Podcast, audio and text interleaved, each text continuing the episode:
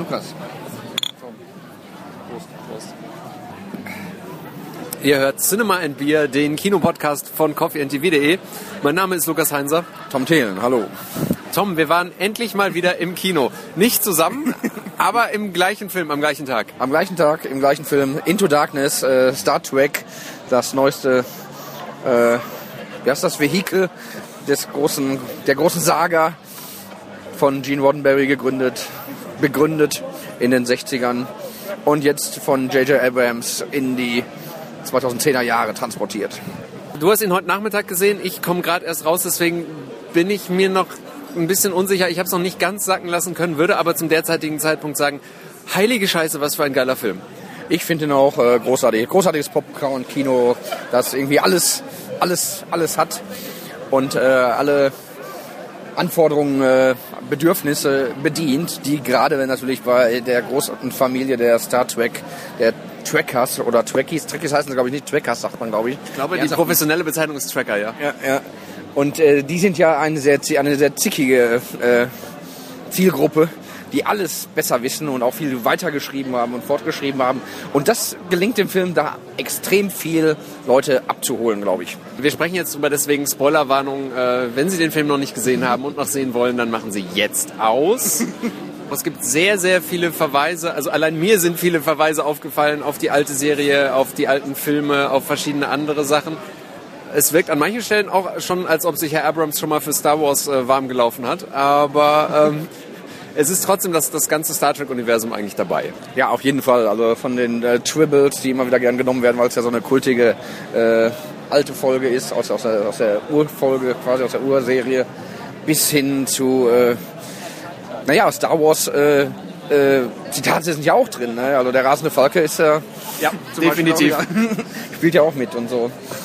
Und äh, wie gesagt, da man, man begibt sich auf dünnes Eis eigentlich, wenn man über diesen Film spricht, weil extrem viele Leute extrem viel anderes und viel mehr sehen und so. Also das ist eine gewaltige Fundgrube und äh, das macht schon Spaß auch, klar. Es gibt einen Bösewicht, Benedict Cumberbatch, äh, allen Leuten eigentlich bekannt als Sherlock Holmes. Irgendwer hat auch gesagt, er spielt alle an die Wand. Äh, das kann man ein bisschen so sagen, aber er ist schon gut. Er ist, ja, er ist, glaube ich, tatsächlich äh, einer der, der besten Schauspieler, die die Welt zurzeit hat. Und ähm, er spielt einen Bösewicht. Das Tolle am Trailer ist, es gibt mehrere Trailer für diesen Film und diese Trailer verraten nicht, worum es geht. Das stimmt. Ich habe jetzt nicht so viele gesehen, sie, aber sie jagen einen auf eine falsche Fährte und äh, im Film sitzt man dann tatsächlich und denkt, ah, Überraschung, hui, oh, okay. das, das, stimmt. Also äh, der Film ist, ist auf eine Art, ich weiß nicht, ob er, ob er richtig stringent ist. So wahrscheinlich eher, eher, eher gar nicht so. So, er wird schon zusammengehalten von viel Action. Viel Action und viel Zitaten und viel Referenzen. Die Geschichte, die er erzählt, ist vergleichsweise trivial. Es gibt mal ja, wieder irgendwie, so einen, irgendwie so einen aufgetauten super Bösewicht irgendwie, der der die nichts, der die Welt vernichten will. Warum so genau, das kommt jetzt auch nicht, nicht raus. Er hat da so mittelprächtige Erklärungen für quasi. Ja, also irgendwas mit seine Leute und Krieg gegen die Sternenflotte und die Sternenflotte selbst. Äh, noch einmal ein kleiner Spoiler, Leute, an dieser Stelle, wenn Sie. machen Sie es einfach aus. äh, die Sternenflotte ist dann da auch, oder ein einzelner Admiral. Ja, genau, Admiral Marcus, glaube ich, heißt er. Ja, äh, ist da auch auf eine überraschende Weise drin verwickelt. Es, es, sind ja, es sind ja immer, äh, die gefährlichsten Verbrecher auch in, in, in Actionfilmen sind ja immer die enttäuschten Männer aus den eigenen Reihen. Dass die, die Deswegen quasi die komplette Mission Impossible Serie nur darauf aufbaut, ja, Ryback, der Koch und so, musste auch mal gegen, die, gegen, gegen solche Leute kämpfen.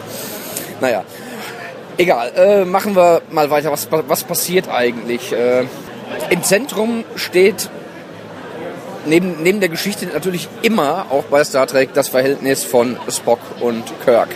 Also ich sag mal so, homoerotischer als in diesem Film war es bisher noch nie. ich glaube auch, ja. Also das ist, äh, dieser Subtext richtig, richtig dick aufgetragen. Auch wenn Spock ja äh, dort, dort immer noch diese, aus dem ersten Teil dieser von J.J. Abrams äh, noch diese Beziehung mit Uhura hat, die auch äh, ganz obs obskur ist eigentlich, wie ich Ich finde. habe an den ersten Teil übrigens keinerlei Erinnerung. Ich habe den vor vier Jahren gesehen und ich weiß nichts mehr. Also ich habe neulich im Fernsehen äh, lief er nochmal, ich habe kurz durchgeschaltet und habe mich dann daran erinnert, dass Winona Riders Box Mutter gespielt hat. Aber, Ah, ja, richtig, richtig, richtig. aber das war auch alles. Ich habe keine Erinnerung an den ersten Teil, habe aber auch das Gefühl, das wäre jetzt nicht zwingend erforderlich. Nö, das ist, glaube ich, äh, soweit ich mich dann erinnere, war das schon ein ähnliches Vehikel, was da präsentiert wurde. Aber sie entwickeln die Figuren dann so ein bisschen weiter. Und äh, auch sehr prägnant, wie ich finde. Die Besetzung, das Casting ist ganz, ganz ausgezeichnet für die Charaktere, zumindest aus der Perspektive eines alten äh, Track-Liebhabers. Ja, toll. Und äh, die, sowohl das junge Spitzohr als auch der junge Kirk funktionieren großartig. Jetzt über die ganzen Referenzen sprechen zu wollen, ist natürlich, also Was, was mir wieder aufgefallen ist, nochmal äh, Spoiler, J.J. Abrams übertreibt es meines Erachtens nicht nur mit Lensflares, weil es gab schon wieder zehntausende Einstellungen, wo es irgendwie dann in der Optik äh, glimmte, sondern er übertreibt es auch mit seiner Bezugnahme auf den 11. September. Er hat das in Cloverfield getan und er tut es hier am, also kurz vor Schluss auch wieder, als ein außer Kontrolle geratenes Flugzeug auf eine Stadt zufliegt. Flugzeug, Flugzeug. als ein außer Kontrolle geratenes Raumschiff auf eine Stadt zufliegt. Ähm, die Leute stehen da und das ist, das ist schon sehr, sehr deutlich. Und es gibt ganz am Schluss, wenn es ein Gedenken gibt, ist es auch nochmal sehr deutlich. Ich weiß nicht, ob das sein muss. Andererseits Star Trek natürlich eine Serie, die auch ähm, aus dem Kalten Krieg stammt und da auch irgendwie so eine gewisse politische, ähm, so einen gewissen politischen Subtext immer hatte. Deswegen vielleicht nicht so viel am Platze, wie ich es jetzt eigentlich gerne sagen wollte, aber äh, es nervt schon ein bisschen. auf jeden Fall, also ähm, was heißt das, das, das nervt? Es ist schon immer auch ein bisschen moralinsauer, ein bisschen staatstragend, ein bisschen ist an, an ganz vielen Stellen ist es, äh, glaube ich, ein großer Verweis auf äh, die letzten 10, 12 Jahre amerikanische Außenpolitik, wo es dann darum geht, äh, wie weit darf man gehen, um seine Gegner zu stoppen, wie hoch ist der Preis, den wir für Frieden und Freiheit zahlen. Ähm, was machen wir mit Leuten in den eigenen Reihen? Heiligt der Zweck alle Mittel? Können wir uns außerhalb unserer eigenen Regeln bewegen? Und die erste Direktive natürlich.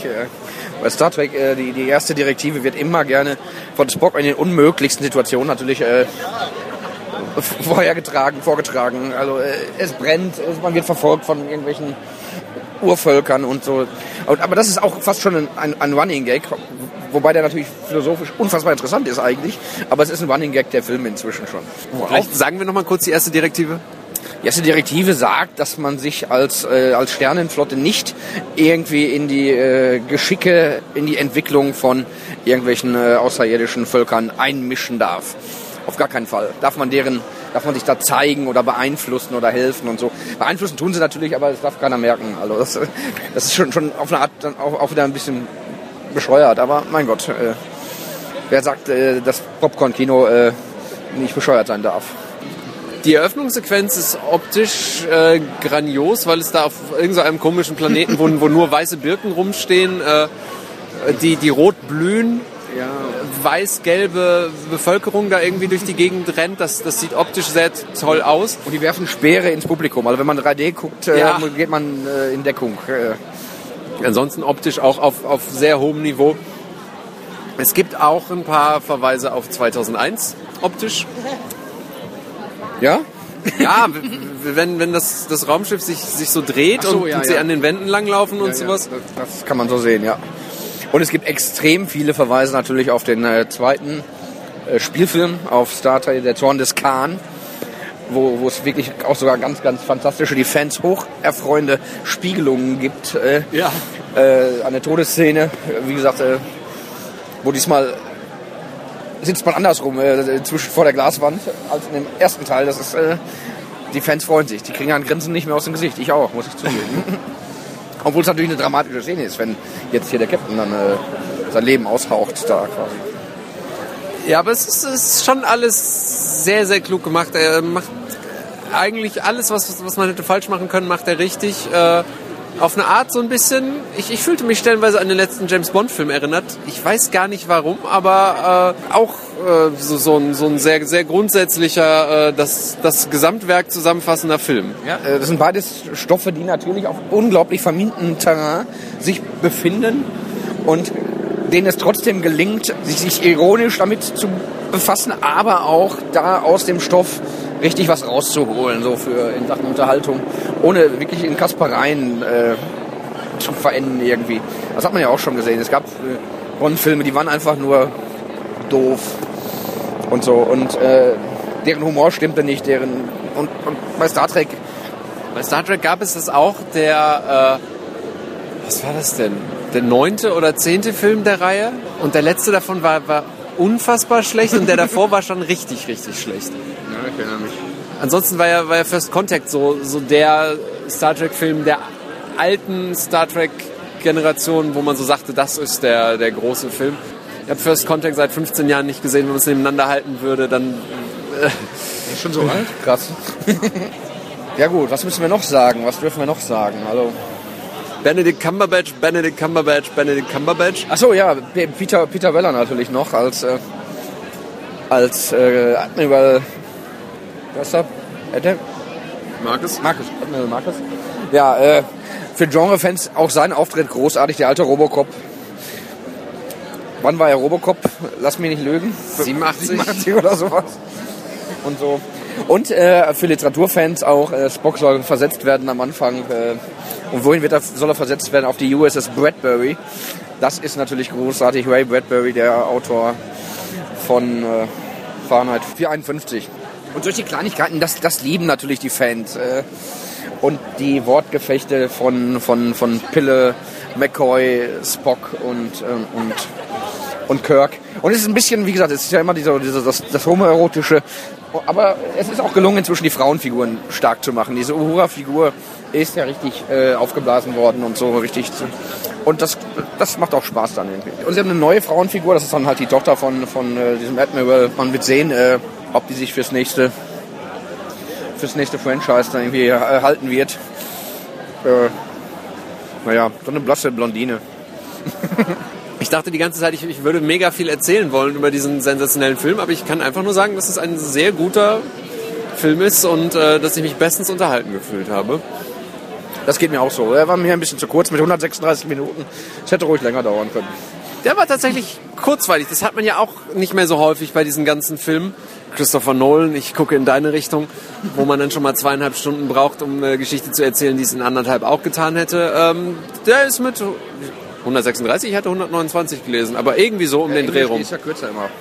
Der, der ist äh, sehr, sehr kurzweilig, hat überraschend viele Showdowns hintereinander weg und ähm, wenn man sich für Star Trek interessiert, ein, äh, ein großes Muss, ansonsten eigentlich auch empfehlenswert. Ja, man kann ihn ja äh, jederzeit angucken. Wie gesagt, er bietet da Love, Action, äh, kurzweilige Dialoge, schöne Welten. Ich brauche dieses 3D-Kino immer noch nicht. Ja, ich finde es schon sehr, sehr spektakulär teilweise. Ja, es ist. Es, Ja. Es, es gab ein paar Szenen, wo ich dachte, ja, okay, das macht schon Sinn, aber also außer Life of Pi, der mich begeistert hat, hat mich jetzt bisher noch kein 3D-Film irgendwie. Habe ich gesehen, ich sehe mich nicht. Aber okay.